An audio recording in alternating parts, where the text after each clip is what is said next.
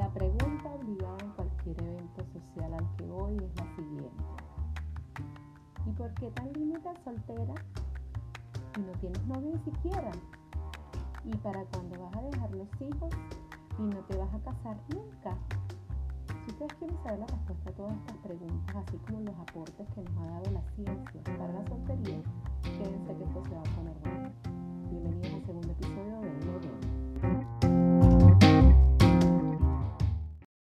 Bienvenidos una vez más a otra semana en esta locurita de podcast llamada El Edén. Un millón de gracias por sus recomendaciones y cariño que me han dejado en nuestras redes sociales. Síganos en Twitter y en Instagram como arroba itzeleden. Por allá se van a poder enterar de todo lo que viene ocurriendo.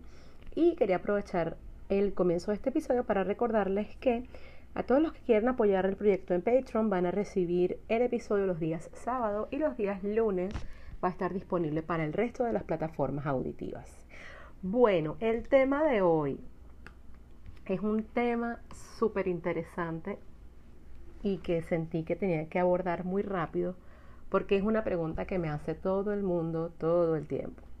Vamos a hablar un poquito de la soltería. Porque yo creo que la soltería es una de las situaciones emocionales que más estereotipos tienen encima. Fíjense que un amigo me dijo una vez que él amaba su vida de casado, pero que le faltó tiempo soltero. Entonces yo le preguntaba, o sea, que te arrepientes de haberte casado. Él me dijo, no, no, solo que lo hice demasiado pronto. Yo digo, ¿qué tanto tiempo, prudencialmente hablando, se supone que uno debería estar soltero antes de comprometerse o antes de casarse? Cuándo es muy pronto, cuándo es muy tarde. Y bueno, hoy vamos a cuestionarnos el asunto de la soltería porque sí, este podcast es de cuestionamiento y de análisis y que usted se cuestione absolutamente todo lo que ha venido pensando que era correcto en esta vida. No para que cambies tu opinión, sino sencillamente para que escuches otros puntos de vista y puedas tener una opinión o bien más sustentada o quizás otro punto de vista totalmente diferente, ya que como dicen por ahí, solo un idiota no cambia de opinión. Entonces, miren, les voy a contar algo que me pasó recientemente antes de toda esta crisis del COVID-19. Mi mamá me vino a visitar contra todo pronóstico. Y ella vino porque ella decía que ella necesitaba venir a ver con sus propios ojos si yo era feliz. Porque ella estaba preocupada de que una tipa de 35 años como yo nunca se haya casado, después que terminé mi última relación, no haya formalizado nada con nadie más y que ella sentía que yo era muy infeliz y desdichada estando sola. Y cuando vio que en realidad yo estoy entera, no estoy pasando hambre, no estoy llorando por nadie, me dijo, ¿esto es lo que tú quieres para tu vida? Y le dije, sí, y yo creo que esto viene por un tema de estereotipos que nos han venido vendiendo de los últimos, no sé, 40 o 50 años para acá, de que solamente en, compañía de alguien tú vas a poder ser feliz y conseguir la plenitud en tu vida, etcétera. Y, y bueno, la realidad es que eso no es así. Obviamente, el hecho de que yo haya tenido una experiencia, no digamos traumática, pero una experiencia difícil porque me quedé con vestido, no había comprado, ya nosotros teníamos compromiso hecho, etcétera, y que la relación se haya terminado, pues claro que marca un precedente. Sin embargo, de todo se aprende algo. Una de las cosas que me decía mi exnovio era que él valoraba mucho el tiempo en el que estaba solo y a mí me molestaba horrible que él me decía, a mí me encanta estar solo. Y yo así como que, pero si vivimos juntos, o sea, no te gusta estar conmigo. Y después de todo este tiempo, estoy hablando de que eso me lo dijo, hace como 10 años atrás. Yo creo que después que terminamos fue como que realmente yo entendí el significado de lo que él quiso decirme. Y era que él valoraba su tiempo de calidad estando sin mí. Porque el tiempo en el que él no estaba en la relación, para él resultaba muy satisfactorio. O sea, yo lo dejaba jugando PlayStation mientras me acostaba a dormir él iba a hacer ejercicio mientras yo me quedaba pintando en la casa. Yo salía con mis amigas. Y siempre como que una de las cosas que fue sumamente buena en nuestra relación era eso. Que yo no era un una mujer absorbente y él tampoco le gustaba como estar encima de mí todo el tiempo. No hay nada que yo deteste más en la vida que este tipo de relaciones en las que andas encima de tu pareja. Sea, salimos a la calle y tenemos que estar agarrados de mano y yo tengo que estar al lado tuyo y casi que me tengo que sentar en tus piernas y todo el mundo tiene que saber que tú y yo estamos juntos, le robas el oxígeno prácticamente. O sea, ese tipo de relaciones a mí en lo personal desde nunca me han gustado me parecen súper asfixiantes. O sea, cada quien tiene que tener su espacio propio, donde el otro no participe, porque eso forma parte de la salud de la relación. Que tú tengas la capacidad de disfrutar tu tiempo contigo y que la otra persona también tenga la capacidad de disfrutar su tiempo consigo. Y cuando están juntos, pues bueno, crean momentos y tiempo de calidad juntos, ¿no? Y hace un rato terminé de ver una película que la vi por segunda vez, porque la primera vez la vi hace como tres años o más, que se llama How to Be Single, o Cómo ser soltera en español. La protagoniza esta chica que se llama Dakota Johnson, es la misma de 50 sombras de Grey. No quiero entrar en polémicas con ese personaje, pero el argumento de la película va más o menos por el hecho de que ella estuvo en una relación cuatro años y decidió decirle al novio que ellos se iban a separar porque ella necesitaba experimentar otro tipo de cosas que no podía experimentar mientras estaba con él. Entonces que se iban a dar como un tiempo a ver qué tal y qué asumió él. Nada, ella no quiere estar conmigo. Pero ella realmente se comió el cuento de que ella iba a darse un tiempo y comenzó a salir a los bares con amigas, todo lo demás. Tuvo algunos encuentros casuales, etcétera, y hubo un punto en el que llamó al exnovio a desayunar y le dijo, ya estoy lista, ya viví lo que tenía que vivir, vamos a volver a estar juntos y el tipo le dice, no, pero es que yo estoy saliendo con alguien. Porque yo no necesité mirar para los lados para saber que yo te quería. Y ella quedó loca, básicamente. Otra de las actrices que participa en el elenco, que es como la mejor amiga, le dice como que ella necesitaba sentir la necesidad de estar enamorada, que ella no podía estar sola, y una de las cosas que me dijo a mí, mi última pseudo pareja que tuve, era, era eso. Me decía, es que tú estás conmigo porque a ti te da miedo estar sola. Cosa que no tiene ni un ápice de verdad porque yo estaba con él porque quería, básicamente. No porque me, diera miedo estar sola. estuve casi seis años sola antes de conocerlo a él. Y estábamos juntos porque simplemente queríamos. Esa es una de las cosas que la soltería te enseña, a valorar el tiempo contigo mismo. Al final del día tú eres la única persona con la que vas a estar el resto de tu vida. Una de las líneas de la película decía algo como, lo bueno de estar soltera es que aprendes a estar sola. Es lo que les comentaba hace un momento. Vean la película, de verdad que está súper chévere. A mí me gustó bastante. Pero bien, ahora, ¿qué dice la ciencia al respecto de la soltería? ¿Es verdad que la soltería te aporta más beneficios que el estar casado? Pues bueno, me puse a investigar un poco en internet y conseguí un par de investigaciones que vale la pena mencionarlas acá en el episodio. En una presentación reciente en la Asociación Estadounidense de Psicología, que se presentó el año pasado, la psicóloga Vela de Paulo señaló evidencia de que las personas solteras tienen vidas más ricas y significativas que sus contrapartes casadas. Escuchen esto. Un estudio citado por Vela de Paulo mostró que las personas que son solteras a menudo tienen relaciones más cercanas con sus padres, hermanos, amigos, vecinos y otros solteros que aquellas personas que se encuentran con pareja. Otro estudio mostró que tenían un mayor sentido de autodeterminación y se enfocan más en su crecimiento y desarrollo en la adultez, mostrando así que los solteros tienen más confianza en sus propias opiniones que aquellos que están casados.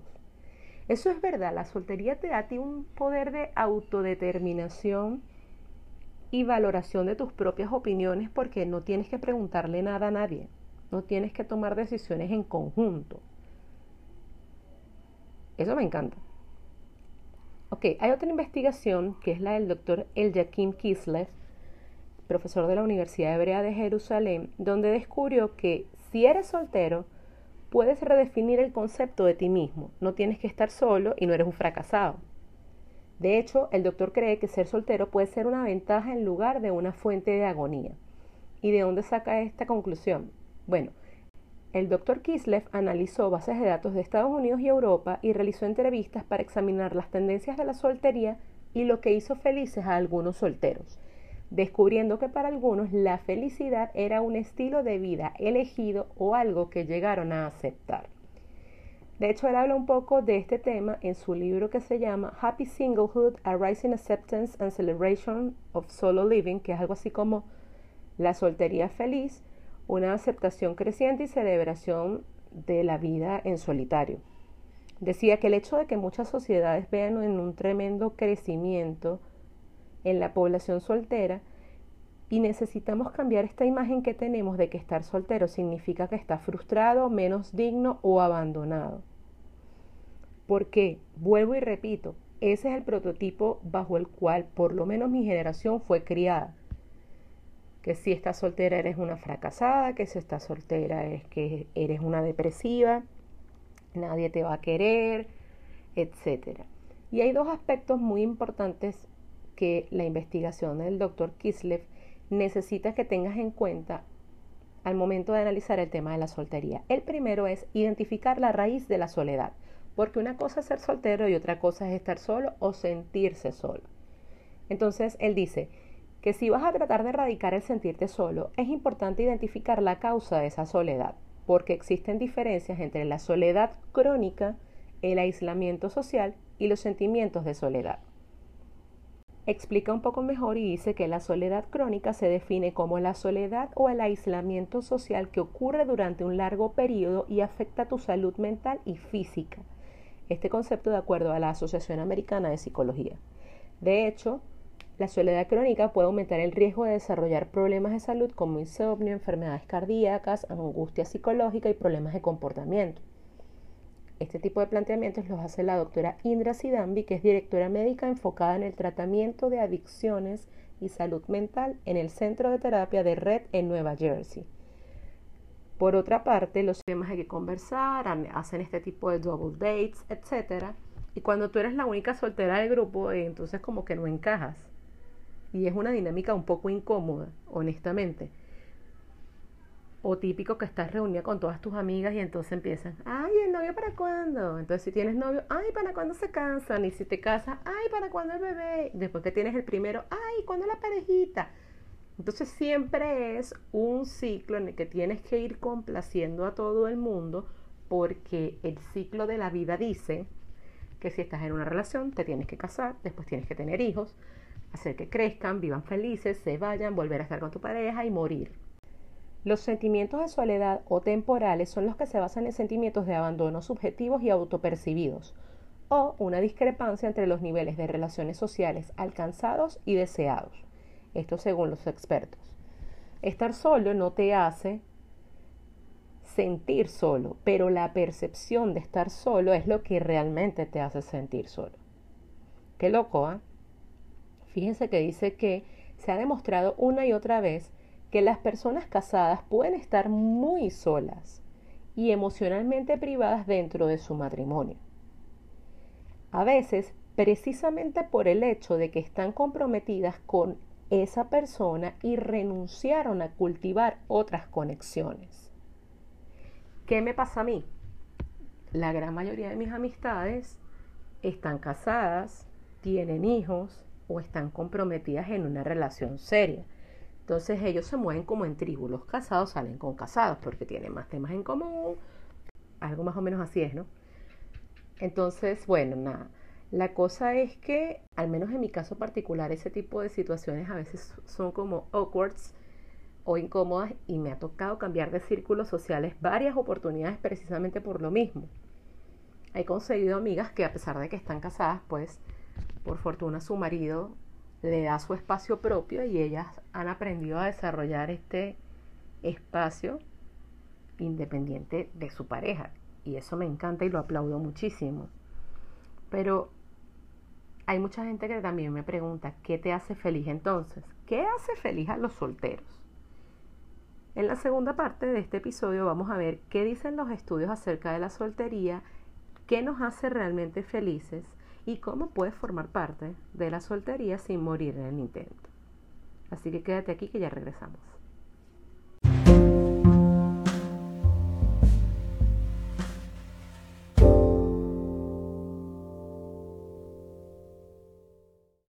Algunos estudios han demostrado que las personas en las relaciones pueden tener niveles más altos de autoestima, pero eso solo puede suceder si tu relación funciona bien, es estable y tiene más de un año de duración.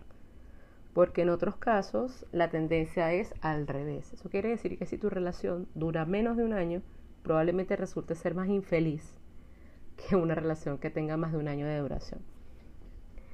Y uno de los elementos que hace feliz a los solteros, de acuerdo a las investigaciones, es que desarrollas el autoestima muchísimo más que las personas casadas. De hecho, algunas personas en el estudio de Kislev encontraron satisfacción al trabajar hacia sus objetivos profesionales.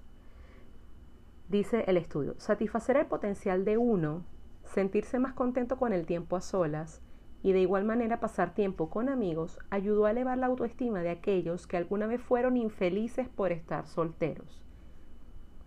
Porque no hay que sentirse solo estando soltero.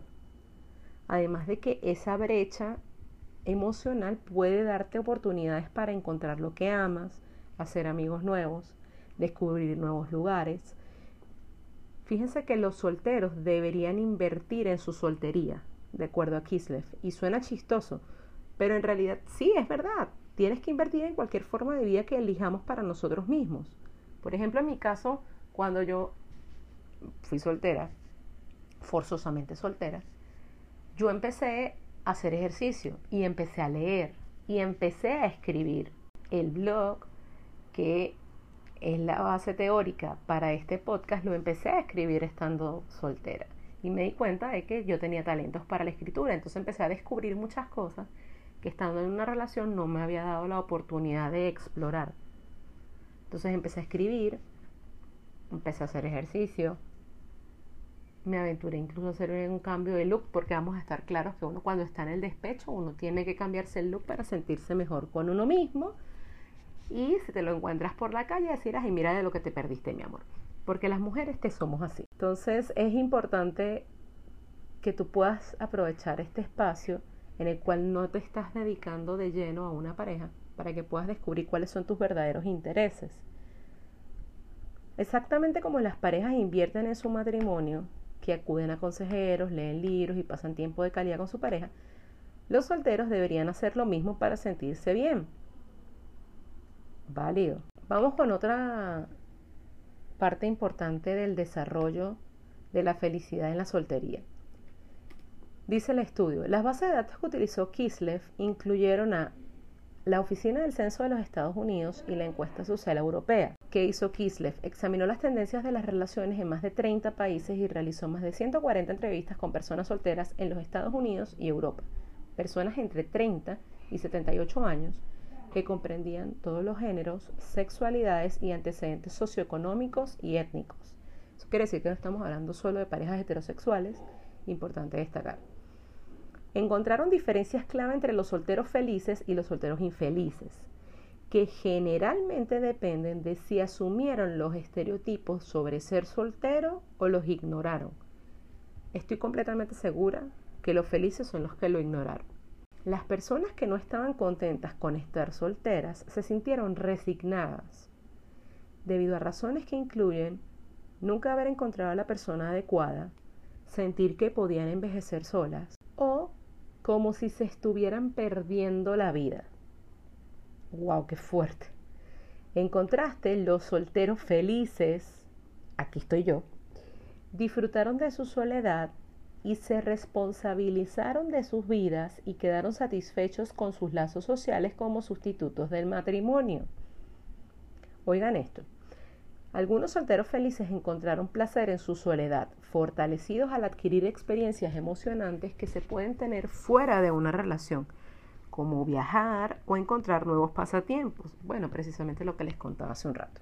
Usaron su tiempo a solas para reponerse y fortalecerse al concentrarse en sí mismos en estos momentos. Otras personas que Kislev entrevistó estaban contentos porque intencionalmente construyeron círculos sociales sólidos como alternativa a las relaciones románticas íntimas. Invitaron más a menudo a sus amigos a acompañarlos en salidas, pasaron más tiempo hablando con sus vecinos y manteniéndose en contacto con su familia. Pero como no todo puede ser perfecto, también debo decirles con mucha responsabilidad que una de las consecuencias de estar soltera durante tanto tiempo ha sido que mi nivel de exigencia se ha vuelto muchísimo más alto.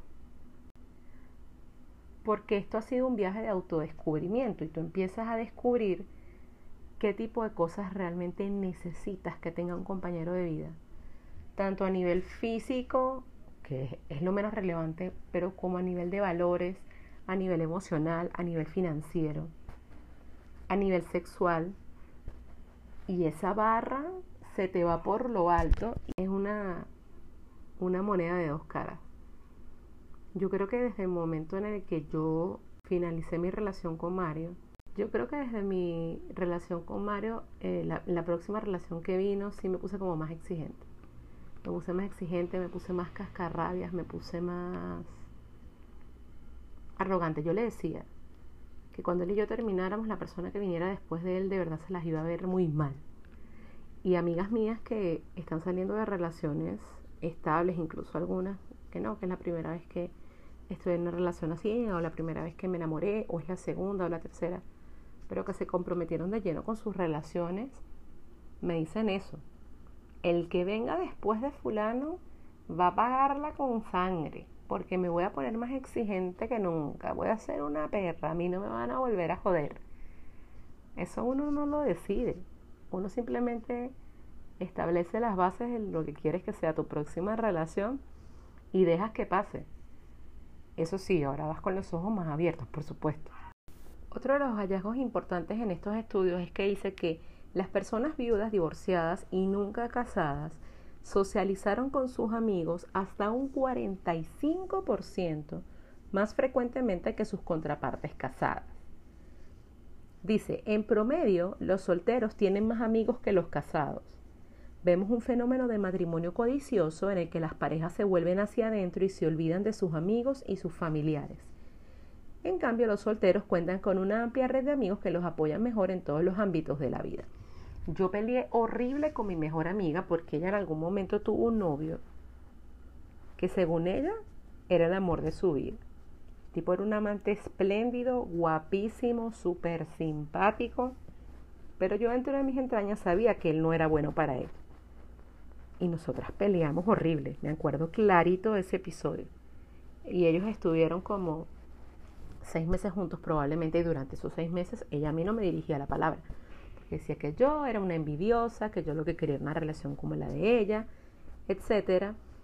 Y eso pasa con mucha frecuencia. Nosotros empezamos a construir nuestra vida en torno a nuestra pareja y nos olvidamos de nosotros mismos. Y esa es una cosa que yo siempre discuto con mis amistades. No puedes dejar tu vida por tu pareja, porque se trata de construir un proyecto de vida juntos. Si tú ya tienes un proyecto de vida y ya están dando y llega una persona, sea la indicada o no, no importa. Esta persona tiene que venir a acompañarte en ese proyecto de vida. Tú no puedes dejar de un lado todo lo que tú quieres, todo lo que tú anhelas, todo lo que tú necesitas y todo lo que tú deseas para realizarte como persona, sencillamente porque llegó otra persona a tu vida. Es demasiado importante que nunca perdamos esa parte de nosotros. Pero bueno, el enamoramiento a uno lo pone estúpido y a veces solo con los años te das cuenta de que eso fue un terrible error. Cuando yo empecé mi relación, yo recuerdo claramente que él decía que a él no le gustaba que yo usara zarcillos o aretes. Que los únicos aretes que a él le gustaba que yo usara eran los que eran en forma de argollas. Que si no eran argollas, que yo no me pusiera aretes. Y yo como una idiota, me compré 45 pares de argollas nada más para agradarle a él. Pero hubo un punto en el que me dije, pero yo sí soy bien estúpida de verdad. ¿Y por qué yo tengo que andarlo complaciendo a él? Ni que él me complaciera a mí. Y me empecé a poner otro tipo de zarcillos o de aretes. Y al final él me miraba como bicho raro. Pero se dio cuenta que a mí me gustaban mis aretes de flor, mis aretes de estrella, mis aretes de, cosas extrañas porque es que yo soy así. Y sencillamente él me dejó ser. Lo único es que cuando teníamos alguna cita importante o algo, pues sí me ponen los aretes que a él le gustaban para, para que él se sintiera importante.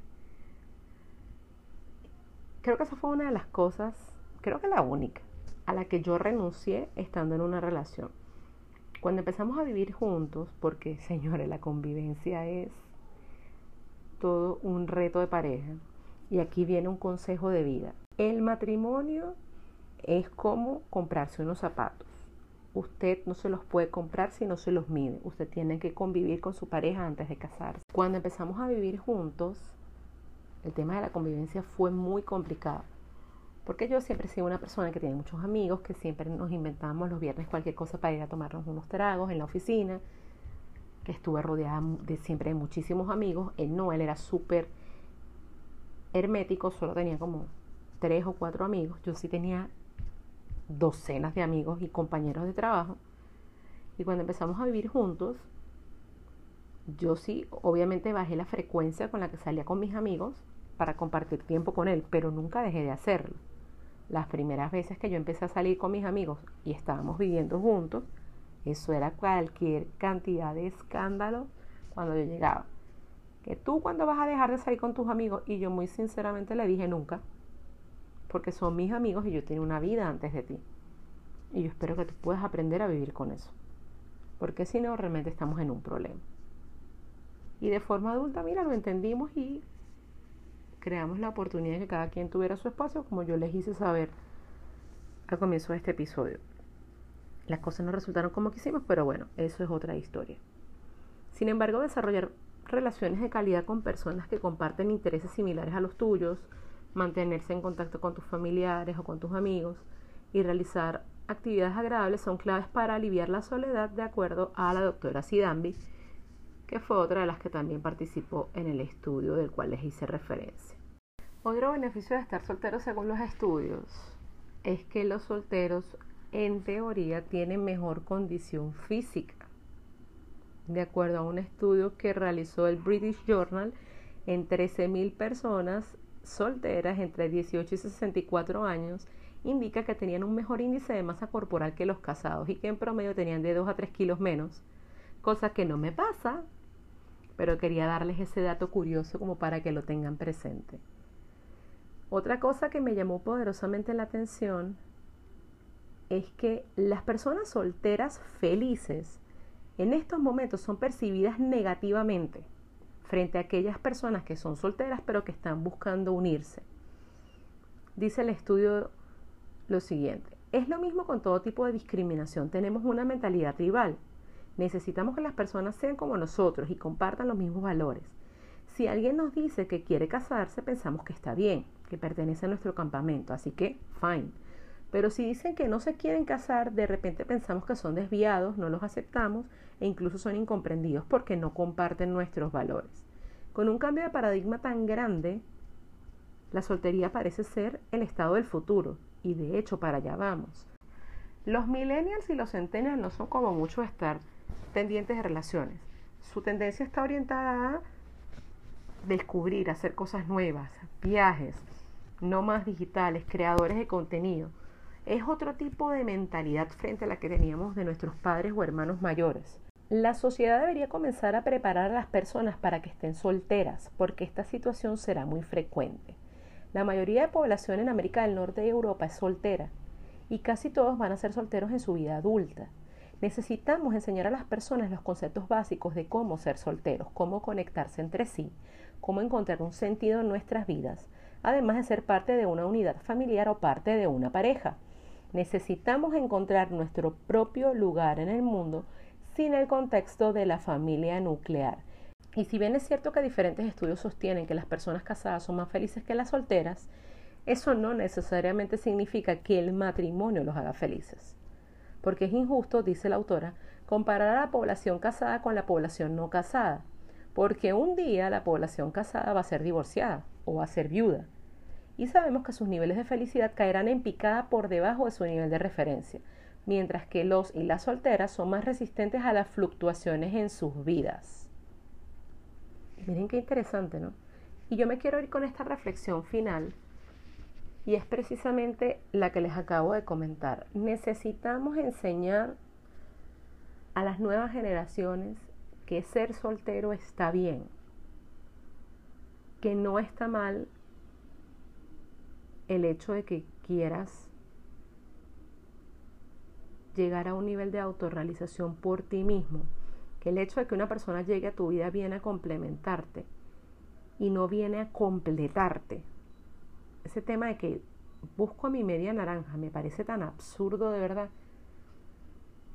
Pero bueno, creo que todo forma parte de una evolución y un cambio de paradigma en el cual todos nosotros estamos aprendiendo y que evidentemente tenemos que desarrollar. Así que mi consejo para ti que me estás escuchando, si tienes hijos o tienes hijas o tienes sobrinos o primos pequeños, hablen del asunto. Traten de pensar un poco fuera de la caja y también se trata de un tema de aceptación aceptar que las decisiones que tomen, así no sean las que tenías en mente, están bien. Siempre y cuando no le hagan daño a nadie, yo soy súper partidaria del hecho de que a veces hacer las cosas distintas resulta mucho más enriquecedor y satisfactorio que hacerlas de la forma en la que veníamos acostumbrados. En el bonus les voy a contar cuáles son las seis cosas que yo he aprendido estando soltera y que me encantaría compartir con ustedes. Y si tú no te quieres perder el contenido de nuestro bonus, apóyanos en Patreon. Aquí en el enlace de la biografía te voy a dejar el link donde podrás suscribirte y con tu aporte vas a tener acceso a contenido exclusivo y el early access para que puedas escuchar los episodios antes que nadie. Un beso grande y será hasta la próxima.